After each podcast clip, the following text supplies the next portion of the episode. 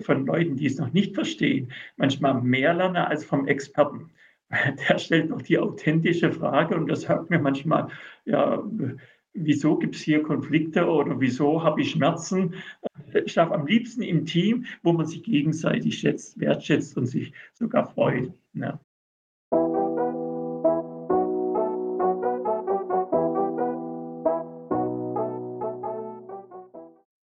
Herzlich willkommen, liebe Zuhörerinnen und Zuhörer bei Kosmos Funk, dem Podcast-Kanal rund um das Thema Lernen. Mit dem Podcast will ich euch für das Lernen begeistern mit einem Kosmos aus möglichen Lernwegen. Ihr werdet Geschichten von unterschiedlichen Menschen hören mit ihren eigenen persönlichen Erfahrungen zum Lernen.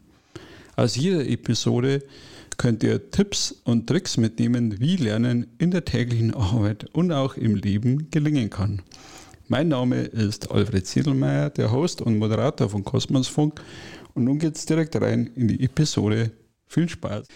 Herzlich willkommen, äh, liebe Zuhörer von Kosmosfunk und äh, zu einer weiteren Episode. Einen äh, spannenden Menschen heute in unserem virtuellen Studio und einer, der ja, uns wahrscheinlich viel erzählen wird, der auch schon ein bisschen Geschichte hat, der was mit Lernen zu tun hat. Und ich sage erstmal herzlich willkommen, Christoph Anrich. Herzlich willkommen, liebe Zuhörer. Ja. Ja, grüß dich, Christoph. Äh, wir haben uns auch noch nie physisch getroffen, wir jetzt immer dazu betonen. Oder ja, vielleicht ist es schon normal, aber ich sage immer, ähm, wir kennen uns nur virtuell durch das Vorgespräch, durch einige äh, Konferenzen jetzt auch mit dem Jean-Paul. Und äh, für mich und für die Zuhörer draußen äh, eine Frage, eine spannende Frage. Als Mensch, wie bist du der geworden, der du aktuell bist? Ja, das ist äh, so eine einfache Frage, die gar nicht leicht zu beantworten ist. Äh, letztendlich ist die Frage, wie wird man zu dem Mensch, der man ist? Erstmal, natürlich wird man geprägt und bei mir sind zwei sehr konträre Richtungen, da, wo jeder sich wundert, wie das zusammenpasst. Ich bin von Haus aus Sportwissenschaftler und von der anderen Seite Theologe äh, und in der Sportwissenschaft sehr stark die Sportmedizin und äh, daneben dann auch eher so was Geisteswissenschaftlicher, das prägt ein. Vielleicht kann man es aber auch ganz nett sagen, der Theologe, der redet ganz viel über das Leben nach dem Tod und als Sportwissenschaftler rede ich ganz gern über das Leben vor dem Tod und äh, wie das Leben dort äh, so gelingt, dass es Freude macht. Ähm, das ist vielleicht auch das, äh, was mich prägt, am meisten prägt. Ich habe mich immer mehr da hin orientiert, bei mir selber, auch bei anderen, äh, was macht eigentlich dieses Leben wertvoll? Wozu lebe ich und in Leben hier und jetzt optimal? Also diese äh, Frage eigentlich vom äh, Viktor Frankl nach dem Sinn des Lebens ist eine ganz prägende für mich. Und wer die gut beantworten kann, der lebt auch sehr zufrieden, glücklich. Und das ist äh, insofern viel wert. Ich selber habe die komplette Bandbreite der Sportwissenschaft ab, gegriffen. Ich war äh, über 20, 25 Jahre im Hochleistungssport tätig, äh, beim Deutschen Fußballbund, beim Deutschen Handballbund, äh, aber auch in anderen Hochleistungssportsparten ähm, und habe allerdings auch die Sportmedizin, die Prävention und Therapie in vielen Bereichen aufgearbeitet. Eigentlich bin ich auch, und damit schließe ich mal zu meinem also Sport- und Religionslehrer, habe angefangen allerdings an der Uni Tübingen, war dann äh, an verschiedenen Schulen, aber auch am Landesinstitut und Kultusministerium in verschiedenen Aufgaben, zum Beispiel auch bewegte Schule, bewegtes Land. Mhm. Ja, super. Ja, da haben wir ja schon ein paar Brücken drin, auch zu vergangenen Episoden mit Viktor Frankl und äh, Theolog Theologen hat man auch schon äh, bei Kosmosfunk. Ähm, die erste Frage, was uns auch so, so, zusammenbringt, ist das Thema Lernen durch Lehren. Und zwar ähm, bei dir oder heute der Schwerpunkt Erwachsenenbildung. Da nochmal die Frage, wie bist jetzt du überhaupt äh, in die Erwachsenenbildung gekommen? Das ist ja auch kein klassischer Weg, den man ähm, beginnt oder den man äh, planen kann, sondern äh, wahrscheinlich auch ein paar Zufälle, wie du dorthin gekommen bist. Ja, in der Tat äh, wird man so reingestupst. bei mir war es so, dass ich als Dozent am Institut für Sportwissenschaft sehr schnell dann auch in die Lehrerausbildung kam und äh, dann praktisch vom Übungsleiter bis hoch zum Fußballlehrer, äh, vom Kindersport, wie man das unterrichtet, bis zum Seniorensport, vom Hochleistungssport bis zum Breitensport unterrichten musste. Und das waren eigentlich immer Erwachsene. Und äh, da muss man sich vorstellen, die kommen aus ganz unterschiedlichen Herkünften. Also wer sich für Sport begeistert, der hat manchmal kaum deutsche Kenntnisse, aber ist leidenschaftlicher Sportler und will. Aber man hat auch Sportwissenschaftler und Doktor und Professoren in der Fortbildung, die auch was wissen wollen. Also da hat man dann, sag mal, über viele, äh, würde ich sagen, sogar tausende Fortbildungen dann immer die Herausforderung gehabt, den jeweiligen Lernstoff zu vermitteln. Mhm. Aber neuerdings bin ich mehr bei der IHK. Ich habe also berufsqualifizierende Ausbildungswege, äh, sehr stark im Gesundheitsmanagement, äh, im Stressmanagement und äh, im Bereich Diabetes. Und da ist leider so, wie das in vielen Betrieben auch ist, man hat Experten äh, und die sind wirklich klasse, aber die sind Experten, weil sie ein Fachwissen haben. Und die müssen dann Weiterbildung geben. Und das haben sie eigentlich nie gelernt. Insofern ist es so, wie wir alle auch von der Schulzeit kennen, eine Situation, wo man auch mal sagt, heute heut war super, hat alles Spaß gemacht. Aber, äh, die Zeit ging vorbei und beim anderen Mal ist es so, dass man äh, überlegt, wieso schleppe ich mich rum und es ist so schwer. Und das trifft natürlich auch in der Erwachsenenbildung zu. Mhm. Und hier geht es darum, Begeisterung zu generieren, zu überlegen, wie lernt man überhaupt effektiv. Und äh, dementsprechend ist hier auch wichtig, äh, das richtige Modul zu finden. Mhm. Und es sieht ja auch ein bisschen in die Richtung, wie lernt man in der Erwachsenenbildungsrichtung. Da habe ich äh, das Prinzip äh, Lernen durch Lehren einfach auch systematisch entdeckt und angewendet. Also ein Prinzip, was von der Schule kommt, mhm. macht auch in der Erwachsenenbildung einfach Sinn. Okay. Und äh, weil du ja auch schreibst von Heterogenität oder auch sprichst jetzt gerade von Heterogenität, was ist für dich jetzt da der Reiz? Weil äh, der eine oder andere könnte ja sagen, äh, Heterogenität ist anstrengend. Ich habe lieber eine Gruppe, die auf dem gleichen Level sind, aber du sagst ja im Gegenteil, das ist der Reiz äh, auch dabei, diese Heterogenität und diese äh, zu nutzen. Ja, also ich denke, da ja. hast du wahrscheinlich auch ein paar spannende Erfahrungen gemacht. Ja, ist immer die Frage, welches Menschenbild man hat. Also äh, ich, ich denke, die Hauptaufgabe auch von Bildung, und das ist in Betrieben, das ist in der Schule relativ gleich, dass wir die Person ernst nehmen und dass jeder das Bedürfnis, eigentlich ein Grundbedürfnis hat, zu verstehen. Und äh, da ist jetzt nicht entscheidend, welches Level, sondern ist erstmal entscheidend, dass der Mensch gesehen wird. Mhm. Und jetzt hat man unterschiedliche Vorerfahrungen, unterschiedliche Stärken. Und das ist ja genau das Schöne, dass man Menschen im Leben, im Wissen begleiten darf. Und die Begeisterung ist bei allen gleich, wenn sie was verstehen will, entdecken, wenn sie aus sehr schwierigen Zusammenhängen auf einmal äh, begreifen, oh, das betrifft mich oder ich verstehe ein Stückchen mehr, dann hat es äh, einen unglaublich befreienden und schönen Effekt. Und da ist es eigentlich nicht wichtig, ähm, woher ich komme, sondern es erlebt jeder persönlich. Wichtig ist halt, dass man, wenn man Fortbildner ist, äh, in der Erwachsenenbildung genau sich auf die Zielgruppe hin orientiert, weil sonst wird es schwierig. Äh, also wenn die Gruppe sehr heterogen ist, äh, ist die Frage, wo passt man sich an, weil sonst die einen sich gelangweilt fühlen, die anderen sind überfordert. Und ähm, eine gute Mischung zu finden, ist schwierig. Aber auch da bewährt sich das Prinzip Lernen durch Lehren, weil durch diese interaktiven, kommunikativen Lerngruppen äh, sogar das wiederum zur Stärke wird. Mhm. Ja, super. Also das heißt, du führst dann, wenn ich mir so übersetzen kann auf die Praxis, du führst dann auch Einzelgespräche oder versuchst dann auch die, den einen oder anderen, der vielleicht äh, schon weiter ist, wie der andere in der Gruppe zu coachen und, und zum Lehrer zu entwickeln, sozusagen in ah, ich weiß nicht, ob ich das muss. Jeder. Äh, ja. da würde ich auch nicht mal sagen, dass ich den guten coachen muss, sondern äh, meine Erfahrung ist bei der Erwachsenenfortbildung, dass ich durch gute Fragen oder auch die Perspektive von Leuten, die es noch nicht verstehen, manchmal mehr lerne als vom Experten. Der stellt doch die authentische Frage und das hört mir manchmal ja wieso gibt es hier Konflikte oder wieso habe ich Schmerzen äh, und er drückt es nicht so äh, kompliziert aus wie vielleicht ein Doktor oder ein Professor, der dann mit lateinischen Fachbegriffen um sich wirft. Und dann merkt man, aha, der bringt eigentlich äh, die Thematik auf den Punkt auf seine Art und Weise und diese Sichtweise ist für beide Seiten Hilfe. Und wenn wenn dann praktisch so eine Interaktion in der Kleingruppe zusammenkommt, und das ist ein Grundprinzip bei mir auch in der Erwachsenenbildung, dann profitieren die gegenseitig vom sich nachfragen, erklären, verstehen. Die, die schon sehr weiter sind, müssen es in der Sprache ausdrücken, so dass es verstanden wird und mit denen gemeinsam so entwickeln, dass sie es vielleicht auch wiederum anderen Teilnehmern erklären können.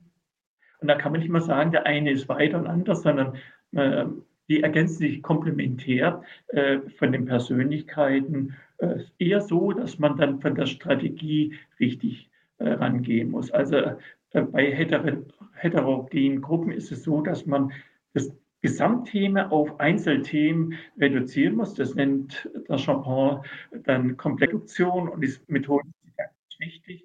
Und dass man das dann in ein Gesamtkonzept einbindet. Und da machen die Teilnehmer sehr, sehr gern mit. Und ich habe noch nie Konflikte jetzt erlebt, wo, sagen wir, sehr unterschiedliche Herkünfte dahingehend geführt haben, dass es zu Spannungen gekommen ist, weil man das immer als Bereicherung erlebt. Super. Ja, also ich glaube, da ähm, entdecke ich auch schon ein paar Sachen, dass du sagst, einfach Fragen zulassen, äh, Neugier zulassen, dass man sagt, okay, hinterfrag nochmal, wenn du was nicht verstanden hast und dadurch profitiert die Gruppe, weil wenn alle schweigen und so tun, als hätten sie es verstanden, dann äh, kommt man auch nicht weiter und das ist wiederum eine Bereicherung. Das finde ich auch eine sehr schöne Haltung. Und jetzt haben wir auch im, im Vorgespräch schon äh, gesprochen drüber, äh, dass sich das Lernen und das lebenslange Lernen ja auch verändert hat die letzten Jahre. Also wir haben gerade vorhin noch über Aufmerksamkeitsspanne gesprochen. Äh, wie nimmst du das wahr? Was hat sich für dich so verändert die letzten Jahre, gerade jetzt auch beim Thema Lernen? Ja, äh, in der Tat hat sich, finde ich, äh, die Entwicklung des Lernens und des Wissenskönnens gewaltig verändert. Das hängt einfach auch mit, der, mit dem Internet zu tun, mit der Globalisierung, der weltweiten Vernetzung. Wissen war noch nie einfacher in dieser Fülle verfügbar.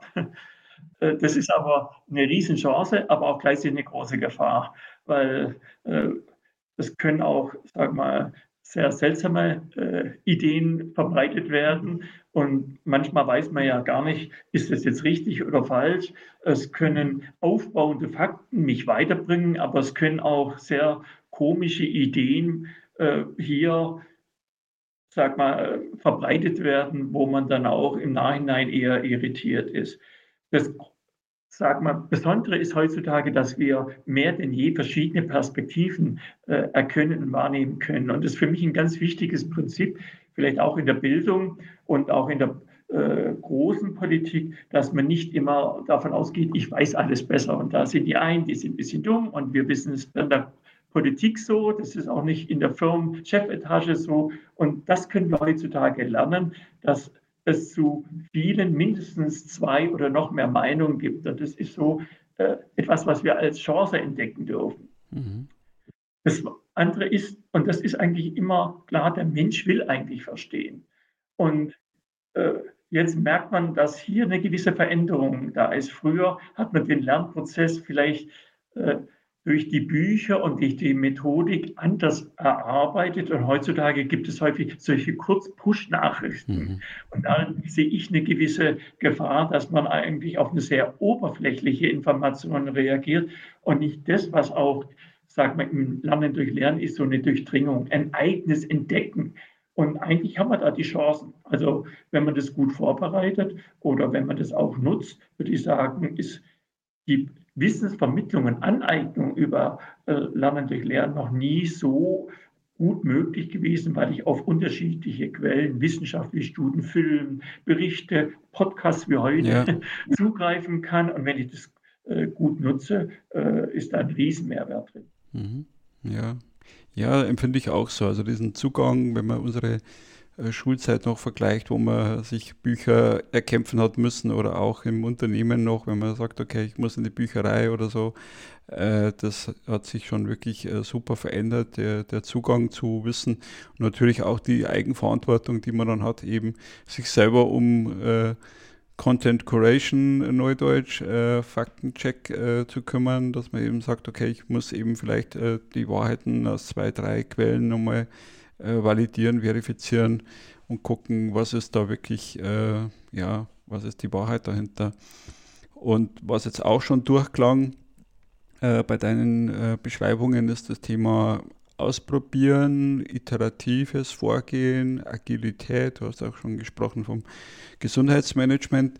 Und da schreibst du ja auch äh, nicht mehr vom betrieblichen Gesundheitsmanagement, von einem, einem AGM, agiles Gesundheitsmanagement, und äh, was ist da jetzt praktisch die Ausprägung für dich ähm, in der Sparte?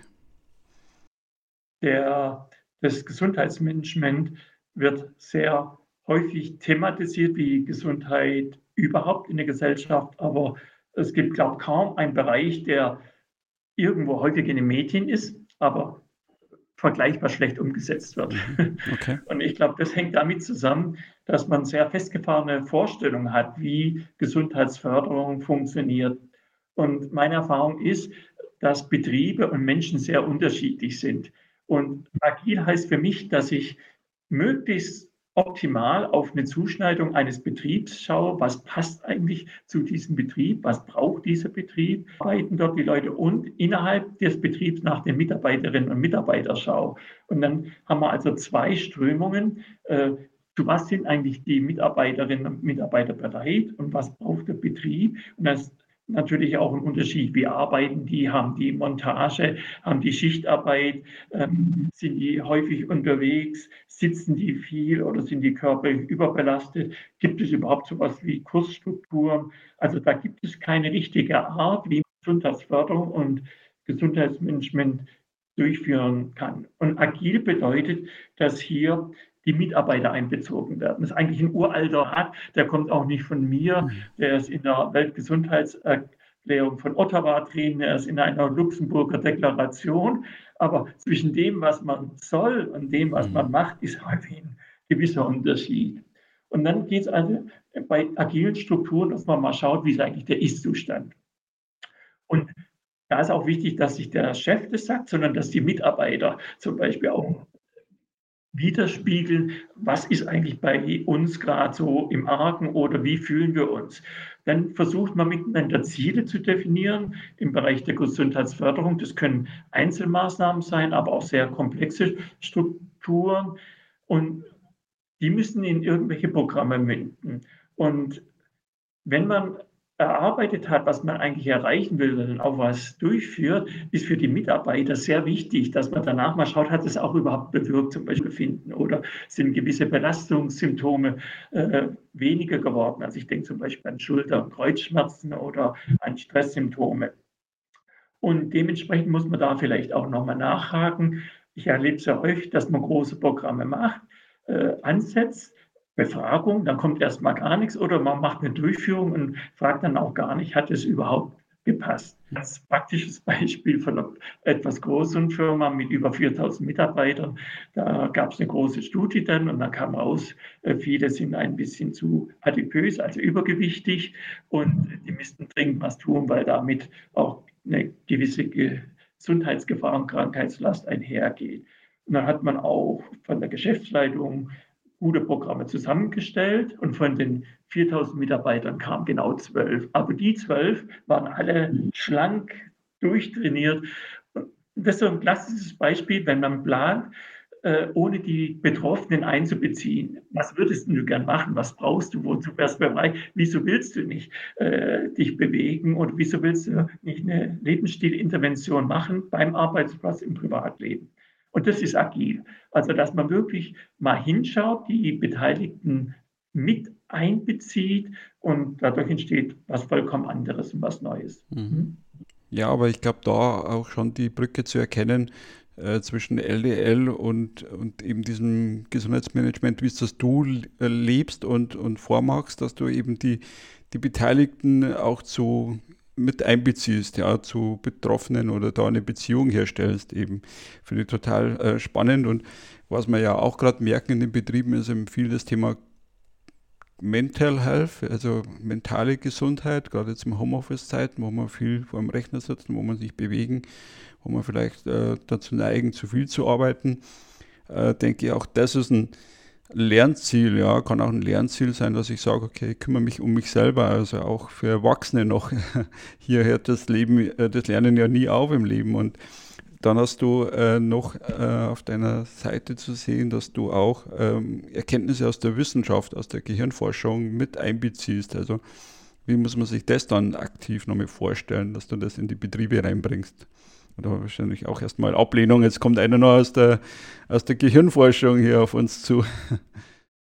Ja, also ich äh, beziehe seit über 20 Jahren die Neurowissenschaften mhm. mit ein. Letztendlich ähm, ist der Mensch das Gehirn. Also wir fühlen, wir denken bewusst, unbewusst, wir gestalten, wir entscheiden übers Gehirn. Also solche Prozesse nicht auch über die Neurowissenschaften und die Gehirnforschung zu über, überlegen, zu überdenken, zu überarbeiten, ist eigentlich in sich schon ein Fehler.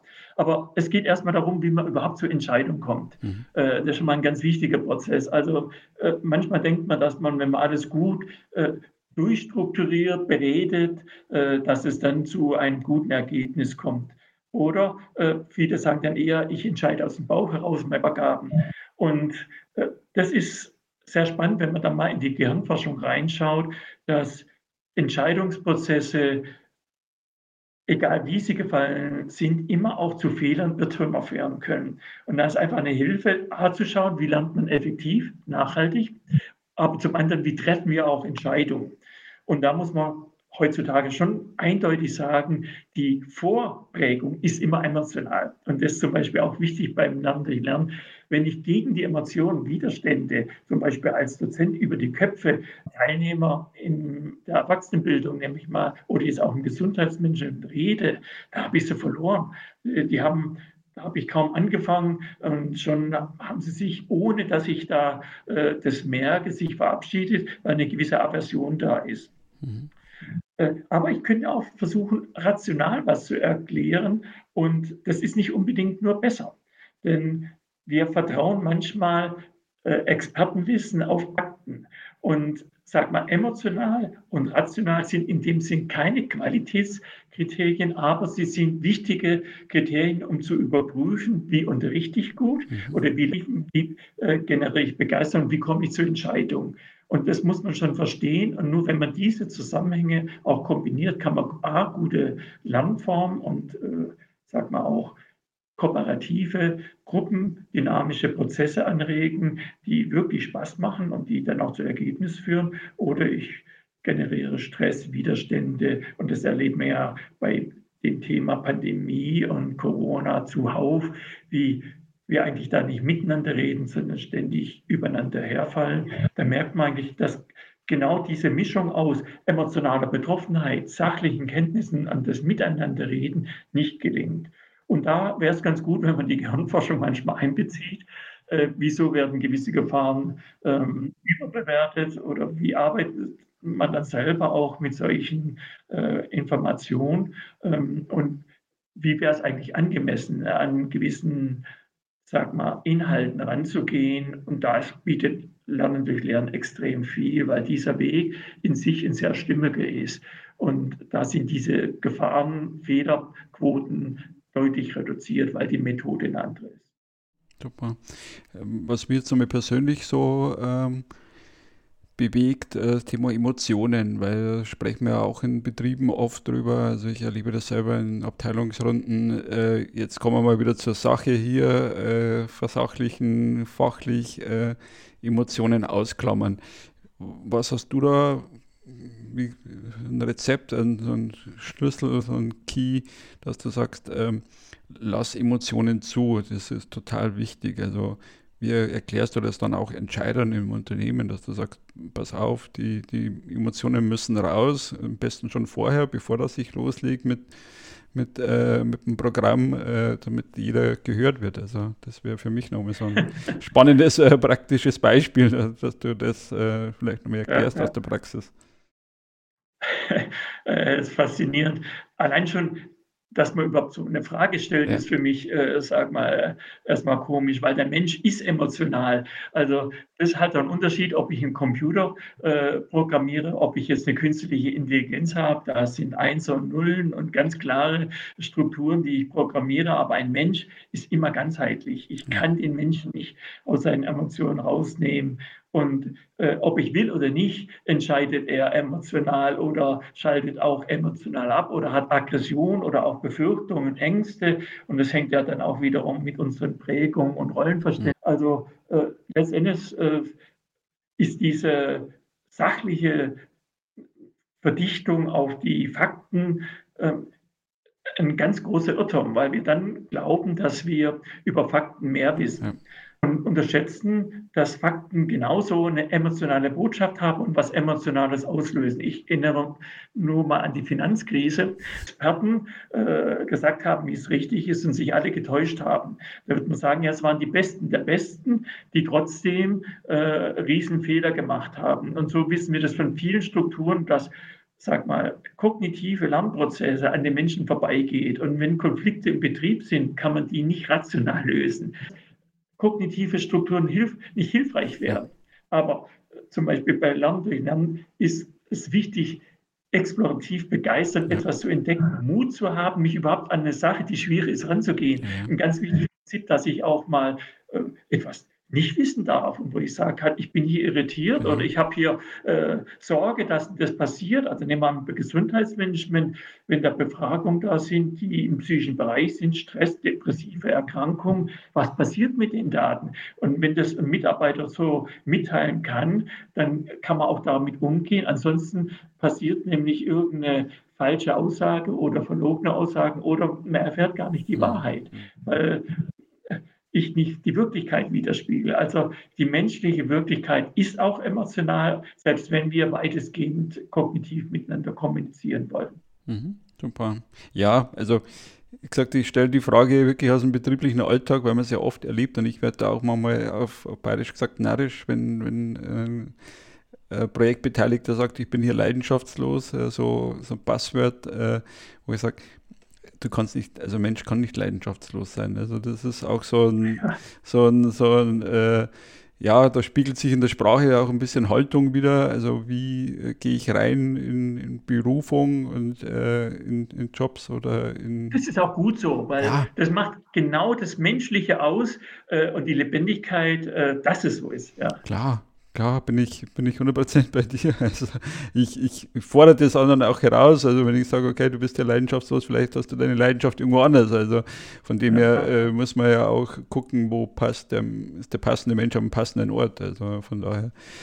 Ja, okay, ähm, super. Also jetzt haben wir Lernen durch Lernen der Erwachsenenbildung mal so groben Bogen gespannt mit äh, ein paar praktischen Beispielen aus dem Gesundheitsmanagement. Äh, was möchtest du den Zuhörern noch so als Conclusio äh, mitgeben? Was ist für dich jetzt nochmal so wichtig?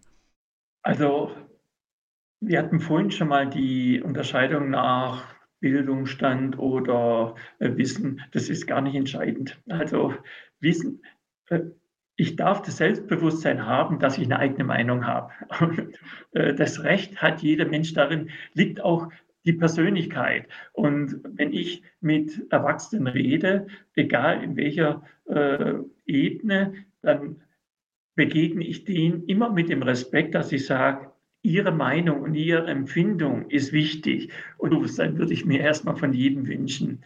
Das Zweite ist, dass es wirklich darum geht, Freude am Leben zu entdecken. Und äh, wie man dies gestalten kann. Und da hängt es durchaus auch mit Lernprozessen zusammen, damit man Irrtümer erkennt, dass man Sichtweisen besser versteht und daraus drei Bereiche besser gestalten kann, die mit Wohlbefinden verbunden sind. Wohlbefinden, körperliche Gesundheit, psychisches Wohlbefinden, Abbau von Stress.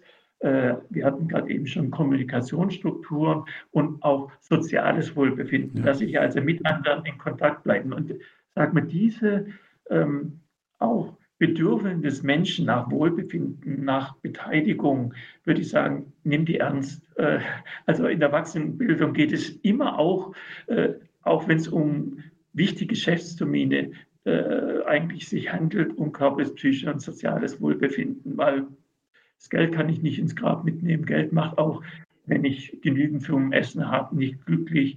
Und da würde ich sagen, steh zur eigenen Meinung, und beachte auf dein Wohlbefinden. Und dann äh, noch ein allgemeines, eher systemisches Bild, was bei Lernen durch Lernen super rüberkommt. Wir ergänzen uns gegenseitig. Wir hatten es vorhin schon mal so auch ein bisschen angedeutet. Gibt es äh, Schwächere und Stärkere? Da müsste man fragen, was ist Schwäche und Stärke? Mhm.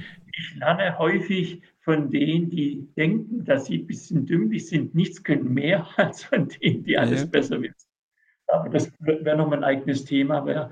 Und die Lebendigkeit des Lebens liegt einfach, dass wir unser eigenes Leben und Lernprozess gestalten dürfen und das mit Sinn äh, in Verbindung bringen. Und wenn uns das gelingt, dann ist eigentlich das, was ich sagen würde, so etwas wie Freude am Leben, wie ein Wohlgefühl da. Und das würde ich mir wünschen. Da merkt man, ich als Sportwissenschaftler und Theologe äh, wünsche mir, dass die Menschen äh, die Lebendigkeit, die Freude am Leben nicht nur entdecken, sondern wirklich konkret in ihren Situationen, in ihren Lebenswelten.